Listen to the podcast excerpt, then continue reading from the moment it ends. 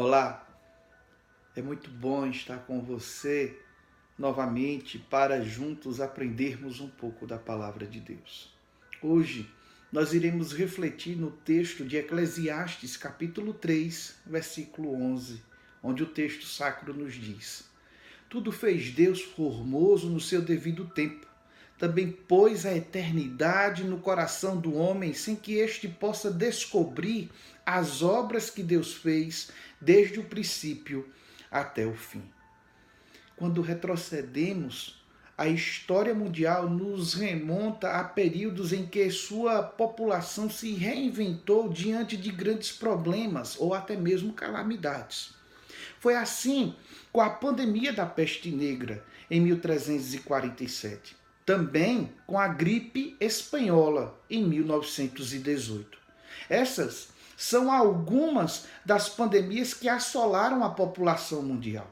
Mas diante de todas elas, sempre existe um segmento da sociedade que lida não somente com aquilo que tange a área econômica, mas, sobretudo, aquilo que tange a área espiritual. Lidando com essas consequências espirituais, oferecendo esperança e pregando que dias melhores viriam, pois Deus o soberano Senhor está no controle de todas as coisas. A fé não é objeto científico, não pode ser provada, mas é sentida e compreendida à luz da palavra de Deus, que é a sua revelação. Hebreus capítulo 11, versículos de 1 a 3 fala justamente disso. Falando sobre fé, o Warren Wisby, ele diz: "A fé aprende a viver com as aparentes absurdos e incoerências, pois vivemos de promessas, não de explicações. Não podemos explicar a vida, mas devemos experimentá-la, quer suportando-a, quer desfrutando-a. O texto-alvo de nossa reflexão que acabei de ler em Eclesiastes capítulo 3, versículo 11, faz parte de uma seção bíblica denominada de sabedoria. O livro está dividido em quatro discursos e fala sobre alguns temas como a vaidade da sabedoria humana, as leis que governam a vida e a não satisfação nos bens e nos tesouros desta terra, e por fim, Deus como o justo juiz que tratará das injustiças desta vida, tendo um total de 12 capítulos, 222 versículos, todos eles escritos por Salomão. George Forer, teólogo alemão já falecido, grande pesquisador da história da religião de Israel, definindo sabedoria, ele fala que é uma ação prudente, considerada e experimentada e competente para subjugar o mundo e dominar os vários problemas da vida e a vida em si mesmo, aplicando-se muito bem ao propósito do livro de Eclesiastes, pois lida de forma sábia com a postura ante a postura humana ante a sociedade em que ele está inserido. Sendo assim, o livro de Eclesiastes nos faz refletir como nos portar perante Deus, perante a natureza e a sociedade. Segundo Grant Osborne, teólogo americano, ele diz que o objetivo deste livro é usar a criação de Deus de forma correta e desfrutar a vida no presente sobre os seus cuidados certos dos nossos desafios atuais e diante do texto que lemos, iremos refletir sobre o tema, a eternidade em nosso coração. O pregador, no discurso que antecede, ele contempla a criação debaixo do sol. E Asher Júnior diz: só a obra de Deus é que perdura, e só ela pode conceder valor eterno à vida e às atividades dos homens. O pregador considera a presença real e sublime de Deus, tendo uma nova perspectiva. O homem ele foi criado à imagem de Deus, e ao homem foi dado domínio sobre toda a criação. É isso que nos diz o texto sagrado de Gênesis, capítulo 1, versículos de 26 a 28. Observemos o texto de Eclesiastes. O texto nos diz: Tudo fez Deus formoso no seu devido tempo.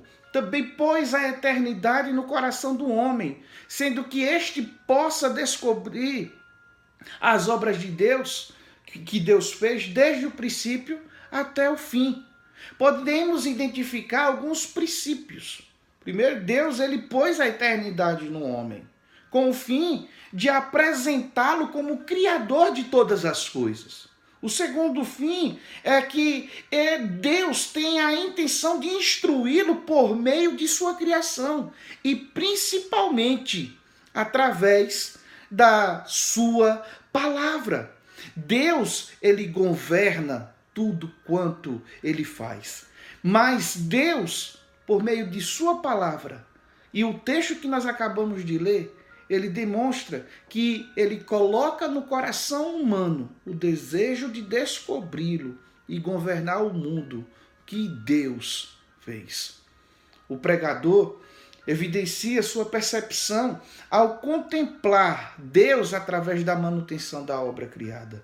O discurso nos apresenta uma declaração de como o homem é limitado diante do arquiteto e mantenedor do universo.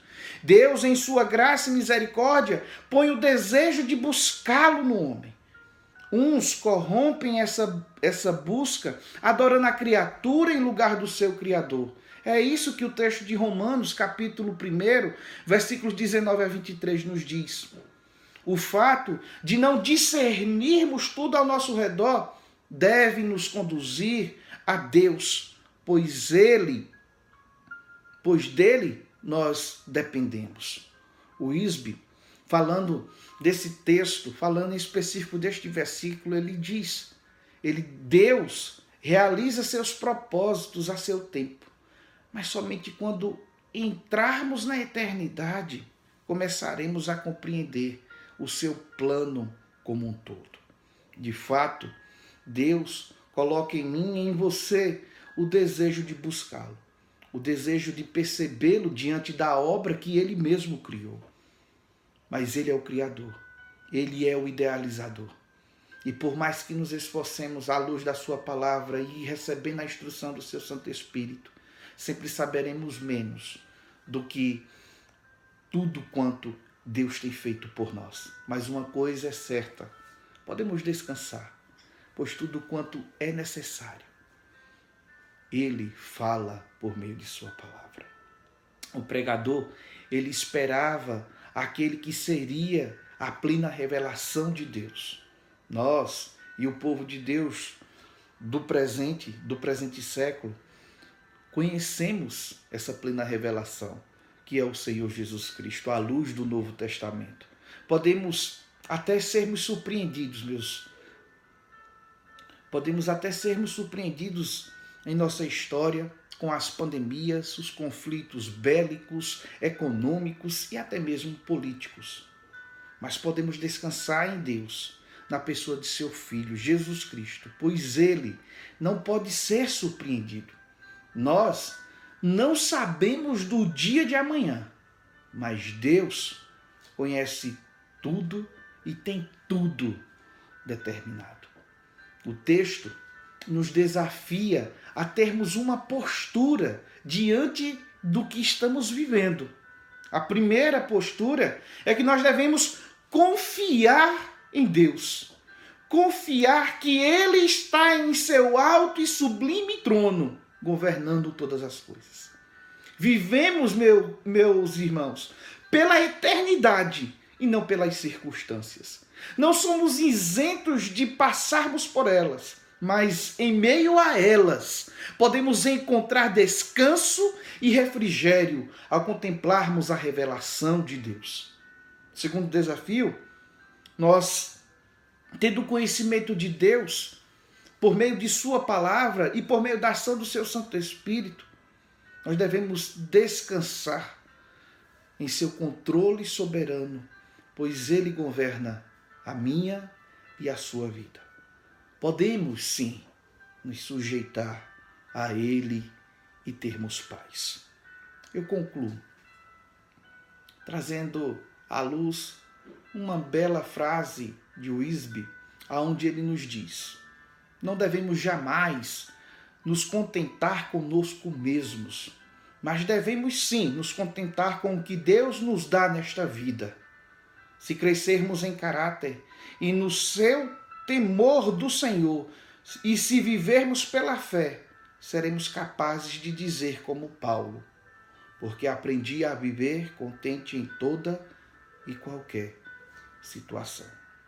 De fato, tudo fez Deus formoso no seu devido tempo. Também pôs a eternidade no coração do homem. Deus revela o que é necessário para cada dia. Confiemos, descansemos nele, pois a eternidade sempre estará pronta para aqueles que o buscam. Deus o bendiga. Boa semana